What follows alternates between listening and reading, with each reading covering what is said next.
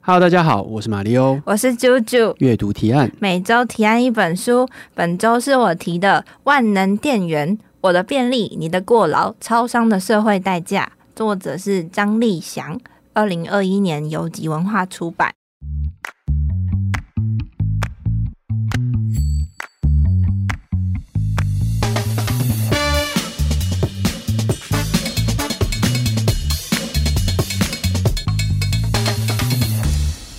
这本书叫做《万能电源》，它还蛮可爱的。封面上面有一堆设备，包含了那个冰淇淋机啊、POS 机啊、咖啡机啊、冰柜。对，就是便利商店的元素。对，所以以你有没有算过，你一个礼拜去便利商店几次？这种事情真的有人住在都市里面，住在台湾的都市里面，你真的算出这种数字吗？一个礼拜哦，对，如果你一天去一次，就至少七次啊。所以你每一天都会去超商吗？我觉得几率应该是高的。哦，买咖啡啥的，呃，通常是买啤酒、呃， 好像也是。咖啡。我其实不太一定，因为我的咖啡我家有，公司有，除非是那种在外面的行程，然嗯后临时要喝，不然好像现在如果是两点一线的生活的时候，好像反而比较少在便利商店买咖啡。但大概算一下，可能一个礼拜去七次，我觉得就是，你就算每天至少一次一的次话，对啊，不七过分，次以上不。过分吧？每天去一次应该不算过分吧？对以都市人的生活来说，好像是这样子。对啊，没错我觉得应该大部分的情境都是属于那种临时性的，就是突然突有然个的对 feel，突然需要个什么东西，突然想吹冷气，就对 也可以啊，对啊，比如说我们突然想上厕所啊，因为在那个可能比较大的超商里面也会有厕所啊，嗯，对啊对。我先说这本书好了，它二零一零年的时候有一本叫做《血汗超商》，对，但这本就跟那本比起来，它更聚焦分享超商店员的大小事，就从第一人称，它主要是以店员的视角，然后到第二人称，客人跟店员之间的互动去描述，然后到客观的去分析超商店员的工作技能啊，还有整个超商的一天的作息，嗯，还有去判断，就是他们在工作的时候，他们怎么去判断有些事情的优先顺序的这个脉络。然后他也有，就像刚刚提到的说明，他有提到说，这么方便的社会，我们是有代价的。诶，但他是自己有去做，还是他只是田野询问而已？啊他自己其实就做了店员，做了十年多，啊十年哦、对，是连续还是陆陆续续？好像是连续的，就是做超商的店，所以他其实非常清楚超商店员在做什么。整个流程对，然后还有那些机器还有变化，怎么操作，没错，新哦真的机器越来越多。他还有去前面一开始他就直接提说，超商这个是怎么在台湾出现的，从历史，然后到超商店员开始学了哪些技能，而且是累积的，然后一直到就是后面啊一线的实际的状况，就。就是我觉得，因为就像你刚刚提到，我们一个礼拜可能会去七次，然后我就突然觉得超商真的是我们生活中很重要、不可或缺的存在的那个角色。但它它是一个怎么样开始的呢？它里面有没有讲，就是为什么我们会？因为我觉得那是近十几二十年来可能这样子，但它其实一开始它大家就可能当做是一个你会去买一些，就是我刚刚讲临时性的东西，不管是饮料啊，或啊者是什么一点点简单的零食啊，或者是一些那种消费品，但它慢慢慢慢才变成现在越来越多这种各种各样服务的。还有提到，其实说这个就是便利超商的起源，你真的很想知道，对不对？便利超商的为企业什？么会有便利超商？其实最早期的时候是干妈点嘛，对啊，然杂后货店到底怎么从杂货店，然后突然变成就是有冷气的便利超商？这嗯中间的过程是从一九七七年有一个叫青年商店，对然后他想要提供的是四个关键字：冷藏、新鲜、标价跟自助。嗯所以他就是期待他们的设定是方便的地点跟比较长的营业时间。嗯但那个时候的业态，就是它的店铺的形状还是比较像超市，而不是现在的超哦、比商。较大一点。对，然后它其实就是我们一九八六年，它就叫做松青超市，哦，你说就是本来的青年商店就改名字叫松青这样子，对哦、啊然后它又到二零一五年就被全联并购了。对对对，然后就是在那个时间才开始陆续出现像统一超啊、嗯全家、莱尔富这种相关更相似的。四大超商，对，然嗯后其实就是在一九八零年，也就是 Seven Eleven 的元年，嗯，它就在就是这个时候出现，但他们一开始是朝向就是他们有一个固定的目标客群，然后可能是针对妇女啊或什么什么，但他们其实也有失败过，嗯因为他们就发现其实他们一开始设定的客群其实没有直接要一定要去超商商，消费的原因，嗯对，然后他们才开始调整目标客群，变成上班族，嗯然后跟去调整他们店内里面的一些提供的服务啊，嗯或者是设定，然后跟建立他们的形象。哎、我小时候其实我们家附近是有杂货店的、嗯，对，就即便是就反正在台北市里面还是有，而且它活得还蛮久的、欸，就是这家杂货店存活的时间其实蛮久的。然后那时候我们要买米啊，就是一些那种可以放的东西。然后哦，那时候我最常被叫去买的是蛋，蛋、嗯，买蛋跟买酒。但其实你看现在在超商嗯这些都买得到、欸，哎、对，但我的意思是说，那个杂货店其实存在很久，因为我印象所及，应该至少到九零年初期，我还算蛮频繁的去、欸。对，嗯然后嗯、呃他其实有提到说，为什么青年商店他想要开的原因，是因为他就是他们想要他们提出来，他们跟一般干妈店不一样的嗯点，就是他们的东西是冷藏嘛，然后再来是哦它就是统一个标价，你不要再跟我说问哎今杀天 价今天鸡蛋多少钱，没有这种事情啊对，一次你就是买这些， OK，OK，所以它就是一个统一固定，所以你就是可以进到店里，然后直接拿你要的东西结账，啊，对我们就是这样讲清楚。嗯就比较没有人情味了，这样子。对， 对，这这是他们觉得就是迈向都市化很适合的一小步了。 OK，, 嗯嗯哦但很早哎、欸，一九七七年，这个真的是有点太太早了。就像我讲的，到九零年杂货店还活得很好，这样子对啦 o k 好，嗯但就是这是超商的前身，因为我觉得它其实就像生活当中会一直看到的东西，然后也一直会进去，所以我就觉得这本书读起来就是很亲切，嗯，所以我读了就觉得很开心，就说啊，原来是这样哦，原来是这样。就是看这本书的过程，我就是会觉得心情很好，不知道为什么，就觉得哦，原来就是打开了我的另一个世界。你家原都来过劳了，你还心情很好。是，呃，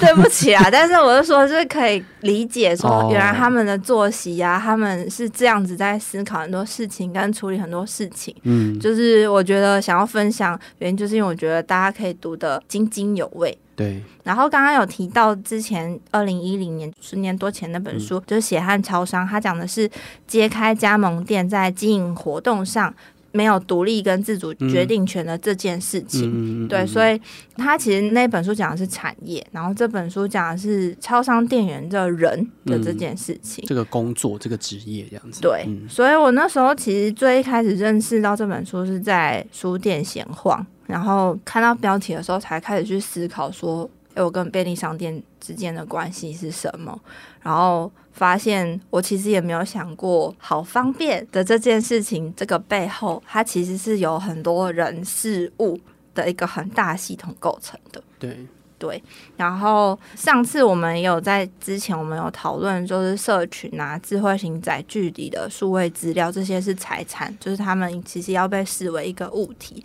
嗯所以这次我想要，就是我们也可以一起聊聊，就是我觉得平常便利商店给我们的便利，嗯，也是我们其实以前没有想到跟意识到。我觉得有几个，如果你问我的话，我觉得它有几个便利性是很大的不同的。我觉得就是等于说让整个生活习惯有很大的变化的。对，比如说有一个可能是代缴费用的出现，答对了，因为以前你要缴费很麻烦嘛，你可能要去金融体系啊，金融体系可能就邮局、银行，他们基本上都有就是三点半、五点钟关的这个时间，然后可能大部分都是正常上班时间。那你如果你平常也在上班，那你要去缴这些费用，其实就很麻烦。然后所以那时候可能比较简单的就是变成设定那种什么代扣，就是直接从比如你的银行户头里面直接去扣款这样子。那这种是一个，但后来超商开始有这种可以代缴的服务的时候，我觉得对于大家很多上班族或是临时，你发现哦，要过期了这样子，然后赶快去缴钱，就变成很大的一个影响了。对，嗯这个他书里面有提到，然后我有一种哇，我的那个知识又被打开，哦，因为你没有去缴过钱，不是是呃，我有去缴过 钱，但是我没有想到，你知道我们去缴的那个，它不是会刷逼条三码次对啊那刷个条条码是同一超商发明的、欸，你是说这种设定方式吧，他刷嗯三层条码、嗯这个事情是同一超商发明的服哦务， ，OK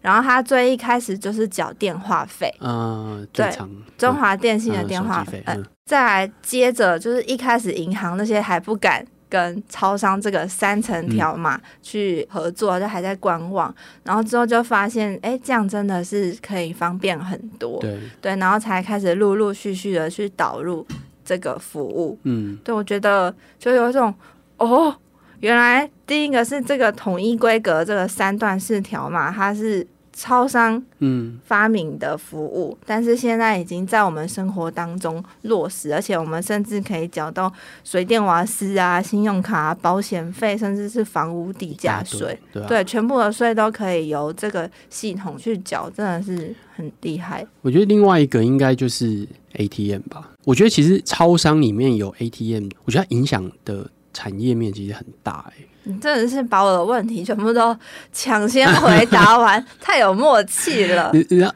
因为这件事情，其实我想过缴费，我其实之前没有特别感觉，因为我很早就开始用线上缴费这件事情。但是 ATM 这件事情在行动支付还没有那么普及之前，其实我领现金就是很常去便利商店，或者是去在台北的话，可能在捷运站也可以啦。就是就是大概有一些这样子比较方便的地点的时候，然后那个时候就是还是很多时候在服使用现金，但我现在使用现金的比例非常非常低，我可能一个月，我记得我那时候挑战过多久可以不用领钱这样子，可能真的就是一一周一个月，一个月可以不用领钱对，因为我会跟人家换现金啊，就刷卡换现金， 哦，就出去吃饭的时候，我就哎、那我来 刷换现好来金，刷卡，你们给我钱。对，或者是去一些演讲的时候，对，会有一些讲师费，他可能直接付现金，那没有很多，但就是反正用的机会也不多，所以真的就变成很少。我我真的可以很长一段时间不用零钱，但在那个时间之前，就你没钱的时候，你就很自然而然的开始找便利商店，你不是找银行，以前是哦，你还要找银行，对，然后现在不是，现在就是你很自然而然就是开始找便利商店在哪里这样子。超商在哪？对啊，就说哎，我去领个钱这样子。但其实有些不是没有每一个，对对对每一个对都有。然后我这就是一开始我原本要问你说，你有没有想过为什么超商会有 ATM？为什么超商会有 ATM 呢？让我思考一下。我觉得你说是谁主动吗？对，哦，这是一个很好的问题。我觉得，我觉得双方都有利，但是我觉得可能不是银行主动，我对觉得应该是超商主动。他其实也没有明讲啦。 但是超商为什么会有 ATM？然后他其实嗯最一开始就是超商会跟单一个银行去合作，对，比方说可能全家就是跟某国个银泰行之类的，对，或者嗯是统一就是跟中信，但嗯现在其实我们也看到不一定，不一定都是这嗯样。大部分应该还是可是我有时加候盟看体到系应该是一样的，就是不是说每一个某某一个品牌都一定是这个应银该行。是有可能有很少数的是不对是？对，好，然后他就说，其实他最嗯一开始会把这个空间提供给银行，对于超商的思维嗯来说，就是一定会有客人走进我的店铺。对啊，对啊那他不可能只领钱，呃会啊当然也可能会只领会钱会，但是他嗯多少一定会买东西，做点其他的事情，对，所以他就是觉得这样子可以带来极客人潮，对所以他们就开始推出这个服务。然后我有实际去问，就是现在在超商嗯打工的朋友，他就说，对这个 ATM 带来的客人真的很多，嗯，一定会进来，然后就觉得哇，又是一次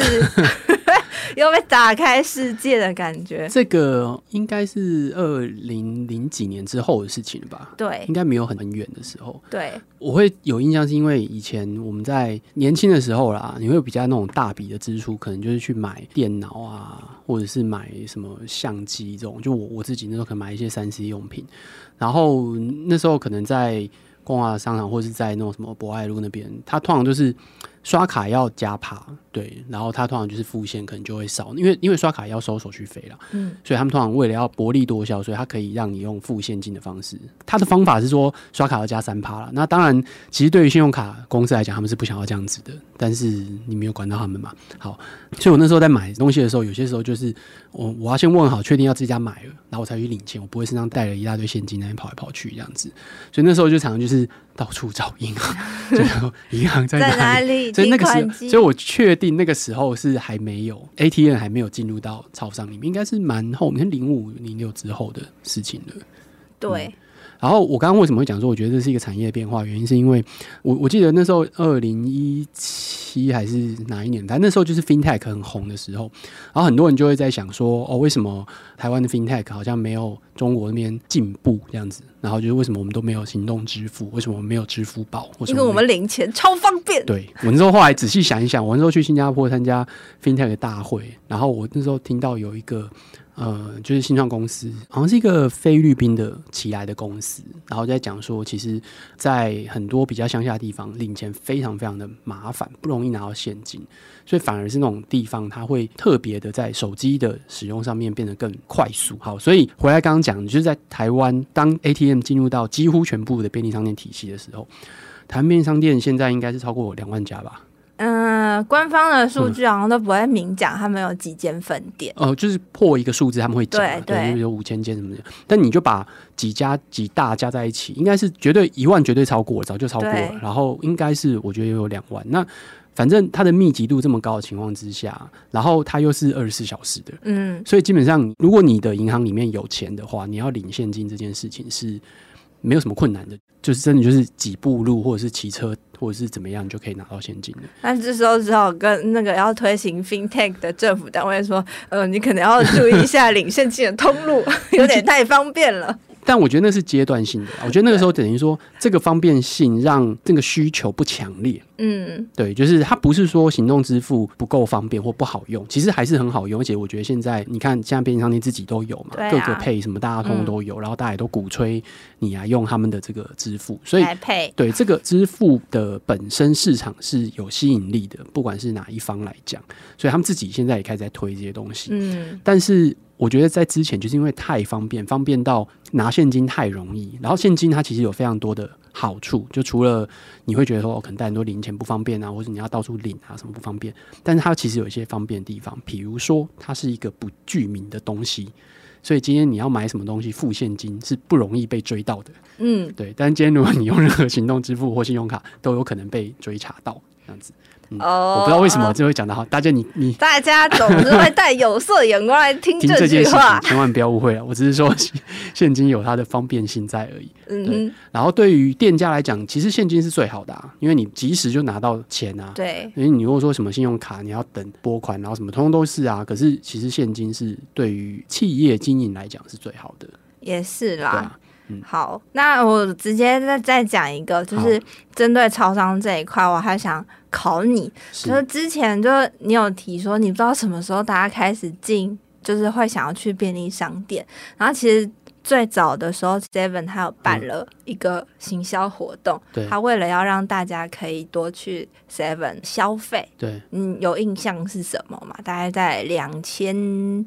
两千零几年，嗯，那时候他做过很多东西啊。最早期，两千零几年，然后早了，两好千零啦几年很晚了吧？那个时候我跟你讲，这边有很多我们小时候，嗯，斯乐冰啊，不是，你不知道斯乐冰吧？我知道湿热冰，欸你知道那时候他们夏天的促销其实都是拿这种可能什么抽一元的，什么对重量杯一元什么之类的。但它开始大红，大家会想要去 Seven 多消费，其实我觉得那些都算是啊，这是算啦这。都很算，好不好？但我跟你讲，嗯它带起国内各个这种通路业者的一个潜力，就一直到我们现在，我有时候会觉得有点困扰，嗯，叫做几点。哦，你记得那时候不是 Hello 鸡 Kitty 翅、哦？欸对鸡翅铁 Hello Kitty，然后还有那个不是弯弯的那个，哦，我知道。如果这样讲的话，其实最早其实是麦当劳，然后啊大家才发现说原来公仔这个这么受 IP 欢迎这嗯样子，对，然后他们才开始几点，因为那时候好像是麦当劳是买餐就送，几点应该是后来的事情，对，就是那他那就应该是是送那 seven 个小磁铁， seven 的事情，然后就开始就大家就哇，原来就是这通路，我只要再多花多少钱，我就嗯可以就是集累积那个点数，然后拿那个磁铁。然后对去收集，然后所以现在就是各个通路都有各种 IP 的集点活动，嗯，这就是 Seven 他们这样起来的原因。但之后全家也陆陆续续在跟上，对，然后在这本书他就提到全家那时候用了一个活动跟一个产品，嗯，然后让他现在也应该说已经跟 Seven 有点像是大家都会觉得这两个都很不错的原因。然后 Seven 那时候推出的就是嗯双麒麟，双麒对，只是那时候他就推出这个服务之后，就造成很多的排队啊，嗯然后抢着要吃的这个风潮，就觉得哇，他们真的是无所不用其极啊！但无所不用其极的逼死店员吧， 对，就是这样想。嗯，店员又越来越累了，他们嗯现在要做的事情越来越多，所以在这本书，它其实前面第二页我刚刚给你看超商店员的技能书，我对，刚刚数了一下，它其实总共你要成为一个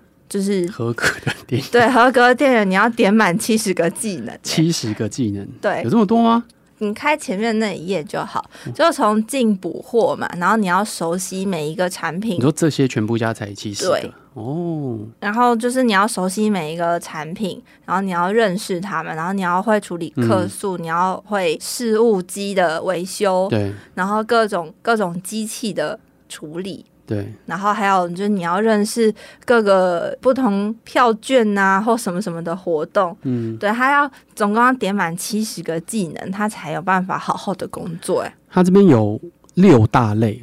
就是储存展示，这个大家可能很清楚，就是百货上架对这样子。但是这个上架就有很多细项要做了。嗯然后事务类就是包含了我看一下哦刷条码、使用收银机，然后发票点数这种是事务类，包含了打扫清洁。然后服务类就是服务， 我不知道为什么他写顾客跟神秘客，对，对，然后即食品就是即食品是比较近期的啦，就开始有越来越多，包含了咖啡啊，然后微波加热啊、双气灵这种通通都是。对，然后后来还哦还还有还啤酒，哦还有嗯地瓜哇，真的是还有煮茶叶蛋、煮茶叶蛋热狗热什么的狗对，、包子，那个是再制品。对，即食品是立刻可以吃的，再制品是它会哦稍微处理一下。微为什么波什么什么。为什么咖啡机放在即食品，再制品放好奇怪？好了，反正它就是有一些分类，然后对，还有一个是其他进退报纸，防止免费月报。不过这个现在应该越来越 越来越但少还了，是有对，但是越对来越少了。然后还有一个是烟柜，熟记烟品位置。烟柜真的是嗯，不过有一些有两一三些百个哎、有一些店是没有卖烟的啦。对、嗯对，嗯好，然后再来就是超商店员的作业时间，然后他也就是让我有一种哦，原来他们是从这时间点开始，就是第一个是进货跟补货的时间，嗯，是他们作息的第一个高峰，第二个高峰就是他们客人最多的时候。嗯，就是比方说，我们中午用餐会有上班族这样突然哦涌入，对，或者是早上小朋友上学前的嗯上学那一波，跟下课之后的那一波，就是都是人潮会突然涌入商店的时候，所以他们在那之前就要补好货柜上的东西，嗯然后还有他们要。退货补货的时候，其实对他们来说压力最大，就是有一些冷藏，像嗯牛奶那些不能放在室温太久，对，然后他们要赶快放到冰箱里面，就是他们会有这些作业流程，所以他们的一天会照着这两个高峰中间才去安排他们吃饭时间。嗯然后再来是，他就有提到说，店员他们内心有时候他们的工作压力会有五个来源。第一个，我们有卖这个东西吗？你说他们在会突然被问到这对样子，自己的疑问跟压力来源，第一个我们有卖吗？呃，然后第二个是这东西放哪？哦，第三个这怎么用？他有时候也不知道。对，然后或者是如果他弄错要不要赔钱，嗯，然后最后才是客人不要骂我，哦，就有些客人情绪不好啊或什么，对，啊，这很危险的，就是给他们很多的工作压力。对，所以他其实有提到跟点出一件事情，他说他觉得超商店员是协调者，就是他是在协调客人啊、机器。然后还有东西之间的那个角色，然后他要把这件事情定义叫做组合劳动，嗯所以还有三大，第一个是多重任务在身，但是它在东西上面有一个标准的作业程序，在对人的话，它有一个标准的服务程序。所以以便利商店、超商店员来说，它有一些很好的地方，就是它可以同时做很多事情，嗯但它也有不好的地方，就是它会有时候会忘记。对，对，但那个真的没有办法，因为他就是很容易被打断他的工作嗯实际要安排的事情。对，对啊，然后他也有提到说，超商这个产业就是这个服务，它其实就是希望提供的是一站式的整合服务，对，就是包含你生活当中的所有大小事。然后，所以他们其实也有提到说，超商的立场就是，我开发了这个刷条码这件事情为例好了，我开发这个服务，它耗损我这么多人力，然后还有时间跟投入的这些成本，所以我就要把它发挥到极致啊。嗯所以我们就要开始扩充各种服务都要可以刷条码。所以就一样的动作的时候，它其实可以符合很多个需求。对，这就是超商的立场。可是其实这些它还是会微调，比方说做咖啡也是哈，一个咖啡的机器，但是它的品相现在二十种了吧？嗯，还有对不同的啊，不然后同各种每一个还要要加东西，对啊要加这个，要加那个，要先搅拌，要摇或干嘛的。哦，我是好客人，我都只点美式而已。 我也是，没事就可以嗯了。对，但是他们就变成是这些东西其实都会累积在店员的身上，嗯他要记很多很多事情对。虽然他的工作好像只是最尾端，但他其实要处理的事情非常多。对，然后这本书最后他有提到的是，他说社会代价是什么？嗯社会代价就是我们大家都会变成生活白痴， ，OK，就是我们就变成我们没有超商，我们就不知道去哪里缴费了。是不至于啦。没有超商，我们可能就不知道咖啡从哪里来，就类似这种的这太夸张了，好不 好？就是类似这种，就是你可能如果当他扫这个服务便的利时性差候，很多是真的对， 然后你就会觉得，啊、干，为什么这里没有便利超商？有一个有一个可能你刚刚没有讲的是那个物流啦， 对，就是送货的时候，以前大家就是如果你住的地方没有管理员，不能代收的话，其实很麻烦。对，哇，自从可以寄到便利商店之后，对，天就哪大家就疯狂网购啊，啊，他们真的很崩溃，就是真的但，是我觉得这个又另外开发出了一个很酷的事情，你还记不记得去年呃，因为三级的时候，大家不是疯狂网购嘛？对，这个四大超商里面有一家就做了一个大转型，你知道吗？嗯不知。道哎、呃，应该是莱尔富吧。大转型就是他们把自己当做主要是拿来收货的店，而不是消费的店。你知道我们家附近有一家，然后就是他就是开始把他们的货架全部弹出来，撤掉，他把以前不是都是把它收收起来嘛，哦就是收到之后他就收起来了。对，然后你就是说，哎、你是哦，电我话，有印象，他就电话直接把那个收货的地方全全部部放外展面出来，然后你对，自己去拿，对，对，然后就变成它的容量就变大了，因为嗯它不是把它放到里面的仓储，它是把它放在外面。然后你就可以直接去拿，然后反而因此这样变得大家觉得哦很方便，更方而且便它可以它可以存的量就大很多，嗯嗯嗯，哦，对，所以我觉得那个代收代付，或者是包含了这个物流送东西、送包裹这件事情，其实呃也是还蛮大的一个产业的转变，这样子。对，嗯好，好，那来最后后，嗯，来预告我们大家所有人如何当一个好客人，来减少超商店员的工作压力。嗯就是这是这本书，我觉得大家可以马上有收获，也可以改进的地方。哎好没有啦来。首先，第一个店员最大就是希望大家可以减少逗留在店里面的时赶快间，快点滚，没有啦。好，他是说第一个，然后我们东西在结账的时候要拿好，然后到柜台的时候就把条码朝向店员。然后第二个是我们要自动自发，我们会拿好钱，然后也准备好，嗯可能是刷载具啊什么什么的。然后再来第三个就是进店铺的时候，你就赶快挑好商品，赶快付钱，赶快走。 最好店里都没有人， 好，我会把条码朝向店员，对然后我会准备好，我会把那个，因为我现在都用行动支付，所嗯以我都会直接开好给他刷，那个其实最快，对因为不用找钱，对然后他也不用输入什么电话号码、什么会员都不用，就扫完之后就直接直接走了。对嗯，我真是个好客人。我也觉得我，但是我进去之后我会逛一下。还是看看有什么东西，多买一点。好，延伸阅读，来，最后刚刚有提到的是《血汗超商》那一本书，就是他在讲的是连锁加盟怎么变成链锁加盟。嗯，对，然后是吴伟丽作者写的。第二本书是给如果你也是服务业，或你对于很可怕的客人很有不知道该怎么办的话，可以看《客诉管理》，让你气到内伤的客诉，这样做都可以迎刃而解。嗯是一本就是日本的作家谷厚志写的。哦，嗯嗯好嗯，所以这个就是今天的阅读提案，没跟大家错分享了万能店员。的确啊，哈，大家还是不要为难店员啦，就是对对去超商的时候做完你该做的事情就离开，不要在那边撸一些什么有的没有的事情。对，对不要问东问西。他们其实很辛苦，有些时候当然大家情绪上面可能比较多一点，难免啊。对，大家就互相包容一下，为了这个社会和对平他们也是领着比较低的薪水在提供他的服务。对，对所以你可以跟我们分享你做过最糟糕的 在便利商店里面做过最糟糕的事情。但其实我觉得便利商店后来还有开放内用，就我觉得真的是压力又变得更大了。对，还要对清洁了。对，好，今天就是我们的阅读提案。我们今天分享的是万能电源，我的便利，你的过劳，超商的社会代价。希望你今天听得开心，听得喜欢。如果你有任何的想法的话呢，都欢迎到 Apple Podcast 留言给我们。还有 Facebook，我们下一集来回复听众留言。哦，好，那下一集我就不要讲书好了，可以吗哎、不行 啊，好像还没有多到那个样子。哦，那个书很多，你你这挑重点嘛？